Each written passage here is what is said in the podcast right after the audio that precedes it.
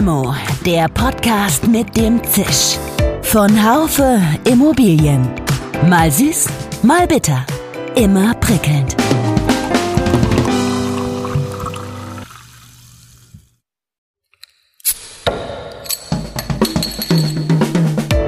Limo, der Podcast mit dem Zisch.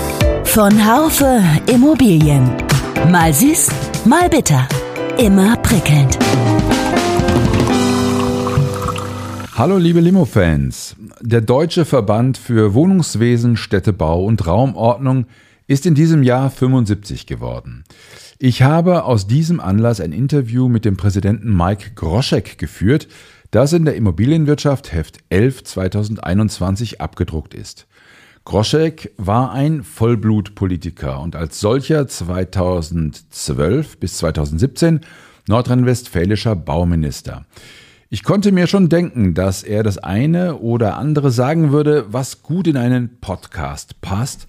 Das ist auch passiert. Ich glaube, wenn wir es ernst meinen mit der Planungs- und Baubeschleunigung, dann müssen wir bereit sein, völlig neue Wege zu gehen und dürfen nicht darauf verweisen, dass ganz bestimmte hoheitliche Aufgaben schon immer hoheitlich waren und dauerhaft so bleiben müssen. Mein Name ist Dirk Labusch und ich bin Chefredakteur des Fachmagazins Immobilienwirtschaft.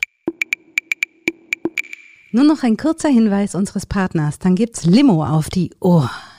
Unser heutiger Werbepartner ist die Bayern LB, der starke Immobilienfinanzierer mit Beratungskompetenz in allen Assetklassen. Gemeinsam mit ihren Töchtern bringt die Bayern LB für jedes Projekt in der Immobilienbranche das richtige Team an den Start. Kunden profitieren dabei von einem breiten Leistungsspektrum entlang der kompletten Wertschöpfungskette. Von der Erschließung bis hin zur Mezzaninbeteiligung, von der Finanzierung und Bewertung bis hin zu Asset- oder Facility Management. Mehr zum 360 Grad Real Estate Angebot der Bayern LB unter bayernlb.de slash Immobilienkompetenz. Zunächst wollte ich von Mike Groschek wissen, was ihm von der diesjährigen Exporeal am meisten im Gedächtnis geblieben ist. Im Grunde haben zwei Punkte eine große Rolle gespielt. Einmal die inflationäre Nutzung des Begriffs Quartier. Das Quartier ist jetzt zum äh, Spielball von Beliebigkeit geworden als Begriff und als Kategorie. Und auf der anderen Seite äh, hat man deutlich gemerkt, dass die, ich sag mal, Durchgrünung der Gesellschaft auch in der Branche angekommen ist, mit erheblicher Verzögerung. Aber das, was äh, früher noch kritisch oder skeptisch oder auch äh, negierend gegenüber Nachhaltigkeit geäußert wurde, ist völlig verschwunden. Fast könnte man sagen, auf dieser Messe war das Motto, es grünt so grün. Das stimmt zwar, natürlich ist mir das auch aufgefallen, jedes Unternehmen sprach auf der Expo Real vom Thema Nachhaltigkeit. Aber auf der anderen Seite nimmt dieses Thema etwa in der Marktanalyse 2021 Klimawandel Chance im PM Real Estate Monitor 2021 den letzten Platz ein, wenn Unternehmen nach erfolgswirksamen Kriterien gefragt werden. Ja, aber das, das hat doch, glaube ich, jetzt schon einen ganz anderen Stellenwert bekommen. Das hat nicht nur mit der Bundestagswahl und der sich abzeichnenden Koalition zu tun, sondern das hat äh, mindestens in gleicher Weise zu tun mit dem Urteil des Bundesverfassungsgerichtes.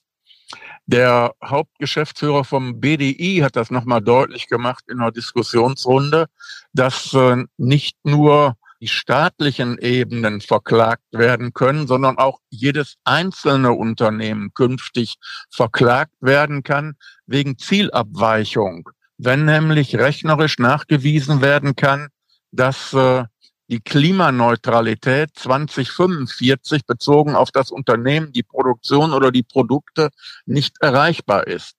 Äh, ich glaube, dass die Relevanz dieses Urteils in der Öffentlichkeit überhaupt noch nicht so bedeutsam ist wie bei den Justiziaren der Unternehmen. Und deshalb äh, ist das so ein, so ein doppelter Schub. Einmal ist die gesellschaftliche Erwartung jetzt auch in den Unternehmen angekommen. Zum anderen ist zumindest bei den größeren auch die Sorge vor der Klage der äh, Umweltverbände und Initiativen.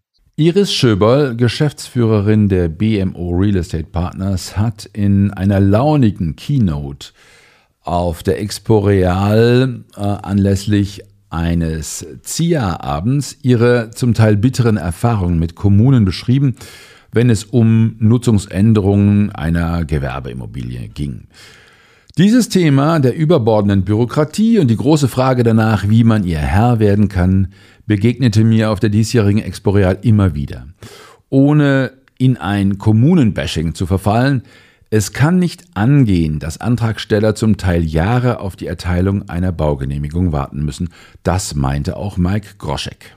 Alle Instrumente, die zu einer Beschleunigung führen, sind äh, zu prüfen und auch anzuwenden, zumindest für Spitzen und äh, zum Abbau von, von Antragshalten muss man auch, auch sowas einbeziehen. Ich glaube, wenn wir es ernst meinen mit der Planungs- und Baubeschleunigung, dann müssen wir bereit sein, völlig neue Wege zu gehen und dürfen nicht darauf verweisen, dass ganz bestimmte hoheitliche Aufgaben schon immer hoheitlich waren und dauerhaft so bleiben müssen. Ich dachte schon, das sei ein Plädoyer für ein nicht öffentliches Baugenehmigungsverfahren, aber. Das ist jetzt kein Plädoyer für eine Privatisierung sämtlicher staatlichen Leistungen, aber der Staat ist natürlich in der Pflicht, so leistungsfähig gegenüber seinen Bürgerinnen und Bürgern zu agieren, wie die dem Staat gegenüber als Steuerzahler sind. Und deshalb glaube ich, dass viele Bauantragsfristen von einem Jahr und mehr eine Zumutung und Unverschämtheit sind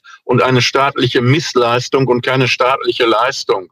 Und hier müssen sich dann eben die entsprechenden Stellen fragen lassen, wie sie praktisch ohne ewiges Klagen über zu wenig Personal helfen und äh, Defizite abbauen wollen. Und deshalb glaube ich, müssen wir sehr, sehr viele neue Wege einschlagen, um vorgegebene Ziele zu erreichen und nicht durch Zielabweichungen im Grunde uns selbst ad absurdum zu führen. Ich wollte von ihm wissen, wo sehen Sie das größte Problem im Bereich der Klimapolitik zurzeit? Ich glaube, da viel zu wenig sektorübergreifend bislang passiert und die Kombination von Mobilität und Gebäudesanierung, also von Verkehrswende und Gebäudesanierung bietet sich eigentlich an. Da sind wir dann wieder bei Fragen äh, der erneuerbaren Energien als Energieversorgungskonzepte, bei Fragen, inwieweit Wasserstoff auch eine Relevanz bekommen kann bei der Gebäudeenergieversorgung äh, und welche Anreize da sind, gerade für diejenigen, die Einzelimmobilienbesitzer im Bestand sind, um die jenseits von ordnungspolitischen Zwangsmaßnahmen dazu zu bewegen, sanieren zu wollen und ihre Immobilie auf Vordermann zu bringen. Wird der Klimawandel, was den Gebäudebereich betrifft, alleine durch Anreize an Immobilieneigentümer gelingen? Groschek meint nein. Wer glaubt, dauerhaft den Eindruck erwecken zu können, als sei das alles kostenneutral, der wird Schiffbruch erleiden und der bereitet bewusst oder unbewusst den Populisten den Weg.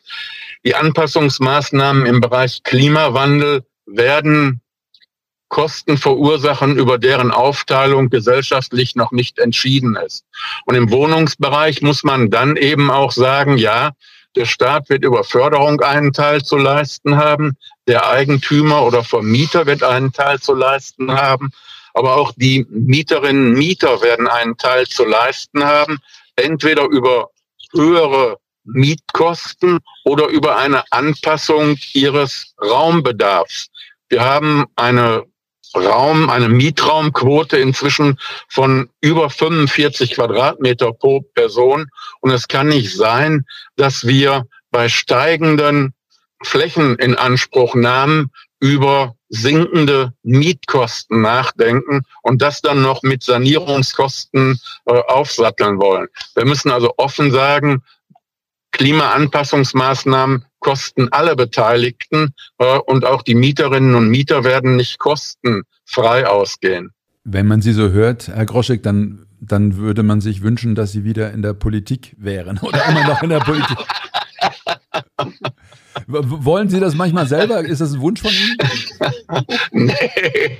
Also, äh, was vorbei ist, ist vorbei. Wie stehen Sie denn zu einem, äh, zu einem eigenen Bundesbauministerium, was wir ja immer wieder hatten, manchmal auch nicht hatten, was äh, aufgewertet oder abgewertet worden ist? So wie es im Moment war, äh, war es nicht wirklich befriedigend, oder? Wir brauchen ein äh, Ministerin oder einen Minister, der sich sehr stark auf das äh, Bauen konzentriert. Äh, ein Wohnungsbauministerium, was nur eine Visitenkarte und ein Türschild hat, nützt allerdings nichts. Ein solches Ministerium muss mit Kompetenz und Haushaltsmitteln ausgestattet sein und darf eben nicht nur ein Papiertiger sein.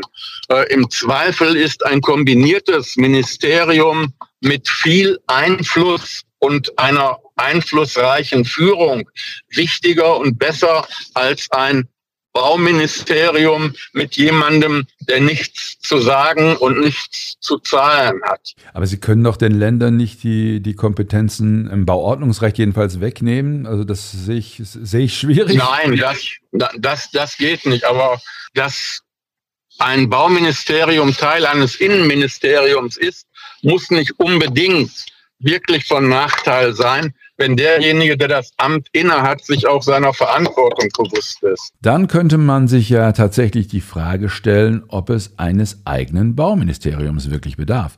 Mike Groschek fand, dass es dann doch sehr gute Gründe dafür gäbe. Planungsbeschleunigung ist ja nicht nur beim äh, Wohngebäudebereich sehr notwendig, sondern äh, insgesamt beim Infrastrukturausbau. Das gilt für die Verkehrsinfrastruktur, das gilt für die digitale Infrastruktur und für die Infrastruktur der Stromtrassen von Nord nach Süd. Also ein Infrastrukturministerium, was sich gerade auch ums Bauen, ums Wohnbauen kümmert, das wäre schon eine Herausforderung und eine kluge Perspektive. Welche Rolle könnte in der, in der jetzigen Situation die BIMA spielen, die äh, Bundesanstalt für Immobilienaufgaben, der ja nun wirklich sehr viele äh, Immobilien gehören, von der immer wieder gesagt worden ist unter ihrem alten Chef, dem Herrn Fietz, dass äh, man sich mit den Kommunen nicht so richtig grün ist und dass man seine eigenen Ziele verfolgt. Wie, wie, wie beobachten Sie das? Wer, könnte die BIMA nicht sehr viel stärker zum, zum Player werden, der dazu beiträgt, dass es günstigen Wohnraum äh, gibt, als sie das im Moment ist? Ja, die, die, die BIMA hat ja sehr lange darunter gelitten, dass sie im Grunde dem Primat des Haushaltsrechtes äh, unterworfen war. Also Grundstücke möglichst meistbietend an den Markt zu bringen. Und das war natürlich keine kluge wohnungsbaupolitische Perspektive und Priorität. Die BIMA muss als Bundeseinrichtung mit gutem Beispiel vorangehen und das müssen vor allen Dingen qualitative Beispiele sein und nicht quantitative Einnahmebeispiele. Sie haben zu Beginn unseres Interviews von der inflationären Verwendung des Begriffs Quartier gesprochen. Darauf möchte ich noch einmal zurückkommen. Wie erklären Sie sich die? Der Ausgangspunkt für die, für die äh, Quartiers Diskussion im, im, im Bereich Wohnen und Immobilien war im, im Grunde die Erkenntnis, dass energetisches Sanieren im Bestand nur Sinn macht, wenn man das aufs Quartier bezieht und nicht auf die einzelne Immobilie. Und parallel dazu gab es vor ja, vielleicht jetzt schon fast zehn Jahren die Diskussion über den Wert neuer Nachbarschaften, dass also in der älter werdenden Gesellschaft äh, Nachbarschaft häufig zur Familie des Alters wird und deshalb Quartiersbeziehungen ungemein wichtig werden können, sowas wie gute Nachbarschaft eben stiften können. Und aus der Diskussion ist inzwischen ein ja, Label geworden, was vielfältig gebraucht, aber eben auch häufig missbraucht wird. Jede Immobilienentwicklung, die mehr als ein Gebäude umfasst, wird heute, heute als Quartier deklariert. Das ist im, im, im Grunde ein, ein Label, was äh, sich selbst entwertet, weil es zu häufig und nicht immer sachgerecht genutzt wird. Gibt es eine objektive Begriffsdefinition? Es gibt jetzt unter dem Gesichtspunkt der Objektivierbarkeit und der äh, rechtlichen Behandlung unterschiedliche Definitionen. Aber das, das Spannende ist, glaube ich, dass man das eben als zusammenhängenden Siedlungsbereich sehen muss, wo eben soziale Nähe empfunden wird und wo so etwas wie Heimat vor der Haustür empfunden wird, wo ich zu Hause bin. Dass also die Integration von Arbeit und Wohnen und Freizeit jetzt voranschreitet, äh, unterstreicht die Bedeutsamkeit dieses Wohnumfelds. Und es gibt eben Unternehmen, die das sehr zielstrebig auch begreifen und danach handeln. Vonovia ist da ein Vorreiter. Äh, Vonovia hat schon früh verstanden, Wohnbauförderung, Wohnraumförderung und äh, Stadtentwicklungsperspektiven, Programme miteinander zu verknüpfen. Äh, die praktizieren heute wie selbstverständlich nicht nur eine Bestandssanierung im Immobilienbereich, sondern eben auch eine Aufwertung des Quartiers, weil das eine Win-Win-Situation ist. Wie, wie definieren die das Quartier denn? Die definieren das als praktisch das Umfeld ihrer Immobilien und würden, würden das wahrscheinlich ähnlich äh, bezeichnen, dass das soziale Geflecht derjenigen, die ihren Immobilien wohnen, äh, der jeweils nächste örtliche Bezug auch zu Infrastrukturen das Quartier umschreibt und umfasst. Und deshalb werten die eben auch das entsprechende Wohnumfeld aus, meist in Public-Private Partnership, wenn man so will, dass nämlich Stadtentwicklungsmaßnahmen und äh, Wohnraumsanierungsmaßnahmen Hand in Hand gehen. So, und wir haben jetzt häufig dann im, im, im, im immobilienwirtschaftlichen Bereich dann aber ein Label für beliebige Entwicklung. Das, was man früher vielleicht noch Reihenhaussiedlung genannt hätte, gilt jetzt sofort als Quartier. Oder ein, ein, ein Bereich, der äh, zwei, drei Immobilien im innerstädtischen Bereich umfasst, ist dann eben auch mit dem Begriff Quartier gelabelt, weil man eben glaubt, dass das einen positiven Mehrwert abwirft, dieses Label, weil es eben ganz bestimmte Gefühle bei denjenigen, bei den Adressaten auslöst. Aber der Gesetzgeber, so stelle ich mir vor, der könnte dieser Diskussion noch sehr schnell einen Riegel vorschieben, wenn er nämlich sagen würde, in puncto energetische Sanierung wird möglicherweise die, werden bestimmte Kennzahlen im Quartier reichen die aus und ein Quartier ist für uns so, so, so, so, so, dann wäre doch diese Diskussion bald vorbei. Ja, genau. Ich glaube auch, dass wir da eine Klärung brauchen, weil die Bestandssanierung und das Erreichen der Klimaziele im Bereich Gebäude nur über eine Quartierssanierungsperspektive denkbar ist und dass ansonsten im Gebäudebereich äh, ein großes Scheitern äh, feststellbar sein wird. Beim Neubau ist vieles denkbar. Da ist auch Klimaneutralität äh, denkbar als Vorgabe. Im Bestand äh, sind wir aber von den Sanierungszielen und vom Erreichen der Klimaziele meilenweit entfernt. Ich fragte dann nach der weiteren Rolle des deutschen Verbands und äh, Groschek sagte etwas Überraschendes. Mal losgelöst von, von unserer konkreten Historie, glaube ich, dass die der, dass der Wandel auch im, im Bereich Interessenvertretung sehr stark ist. Äh, die großen Lobbyverbände und Strukturen verlieren an Bedeutung. Viele Unternehmen oder Akteure nehmen ihr Schicksal selbst in die Hand, machen eigene Interessenvertretung und begreifen vor allen Dingen, dass äh, Allianzen und Bündnisse immer wichtiger werden und das eben auch auf Zeit. Und der Deutsche Verband hat eben den großen Vorteil, dass wir eine gemeinwohlorientierte Interessenvertretung sind. Wir sind dem Gemeinwohl verpflichtet. Das ist unsere Lobbyverpflichtung und deshalb werden wir, glaube ich, an Bedeutung gewinnen, weil wir praktische Vernunft walten lassen können, ohne Rücksicht auf Partikularinteressen. Zum Schluss kam er auf einen weiteren Schwerpunkt der zukünftigen Tätigkeit des Deutschen Verbands zu sprechen, der in letzter Zeit möglicherweise ein bisschen vernachlässigt worden sei. Was mir ein Anliegen ist, dass der Deutsche Verband eben auch jetzt noch einmal den dritten Schwerpunkt neben Wohnungswesen und Städtebau aufgreift, die Raumordnung. Da ist in jeder neuen Regierungserklärung äh, immer wieder selbstverständlich davon die Rede, dass die Gegensätze von Stadt und Land, von Ost und West, von Nord und Süd eingeebnet werden müssen und gleiche Lebensverhältnisse hergestellt werden müssen. Und dann passiert, ehrlich gesagt, herzlich wenig, egal welche Farben die jeweilige Regierung trägt. Und da wollen wir die neue Regierung ein Stück weit auch zum Jagen tragen und ihr helfen, Konzepte ganz praktisch einmal umzusetzen, um zu sehen, wie können wir Schwerpunkte im ländlichen Raum bilden, wie kann man in Kombination mit dem Stichwort Mobilität nach dem Motto, kommt der Zug, kommt der Zuzug, äh, auch erreichen, dass es attraktiver wird, jenseits der Schwarmstädte Leben zu gestalten. Und da hilft uns dann eben auch die postpandemische Perspektive des Homeoffice.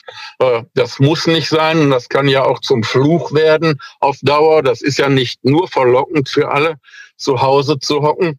Da gibt es eine Menge zu tun und zu erproben und da ist der Deutsche Verband eigentlich für die nächsten Jahre der richtige Pfadfinder.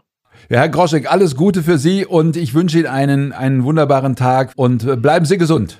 Tschüss. Ja, er war so schnell verschwunden, dass ich ihn gar nicht danach fragen konnte, mit wem er denn gerne eine Limo trinken würde.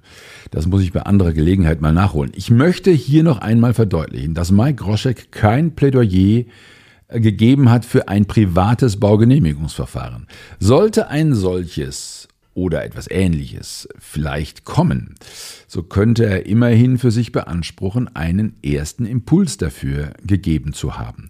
Bleiben Sie uns gewogen, meine lieben Zuhörerinnen und Zuhörer. Limo gibt es immer montags auf den üblichen Podcast-Kanälen Spotify, Apple Podcast und Co. Bis zum nächsten Mal. Die Redaktion freut sich auf Sie und ich freue mich ganz besonders auf Sie. Alles Gute, ciao. Schön, dass Sie dabei waren. Bis zur nächsten Folge von Limo, dem Podcast mit dem Zisch von Haufe Immobilien. Um keine Folge zu verpassen, abonnieren Sie doch einfach den Podcast in Ihrer Podcast-App. Schön, dass Sie dabei waren. Bis zur nächsten Folge von Limo, dem Podcast mit dem Zisch von Haufe Immobilien. Um keine Folge zu verpassen, abonnieren Sie doch einfach den Podcast in Ihrer Podcast-App.